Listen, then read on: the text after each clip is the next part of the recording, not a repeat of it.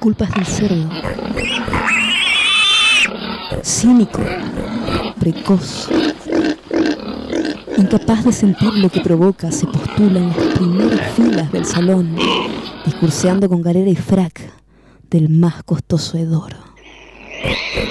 Singular en su artificio, auspicia con maestría sofista la dialéctica del desarraigo y la depredación. Su generosidad es un fraude, su arquetipo falaz, sus muletillas son repetidas.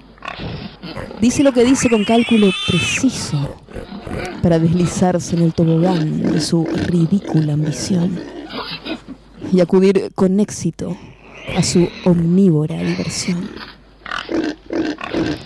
cultivando el nauseabundo intento de hacer del barro más barro, una fuente inagotable, un pantano infinito, minado y sórdido. Imposible de agotarse en sí mismo, actúa por debajo, fluctúa por encima.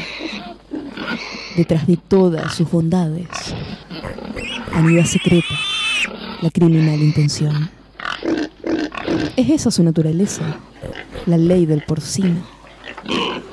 El conflicto surge a la hora del juicio, mamando una falsa miseria, finalmente se declara inocente en lo irrevocable de tener un cuerpo, un tiempo y un lugar.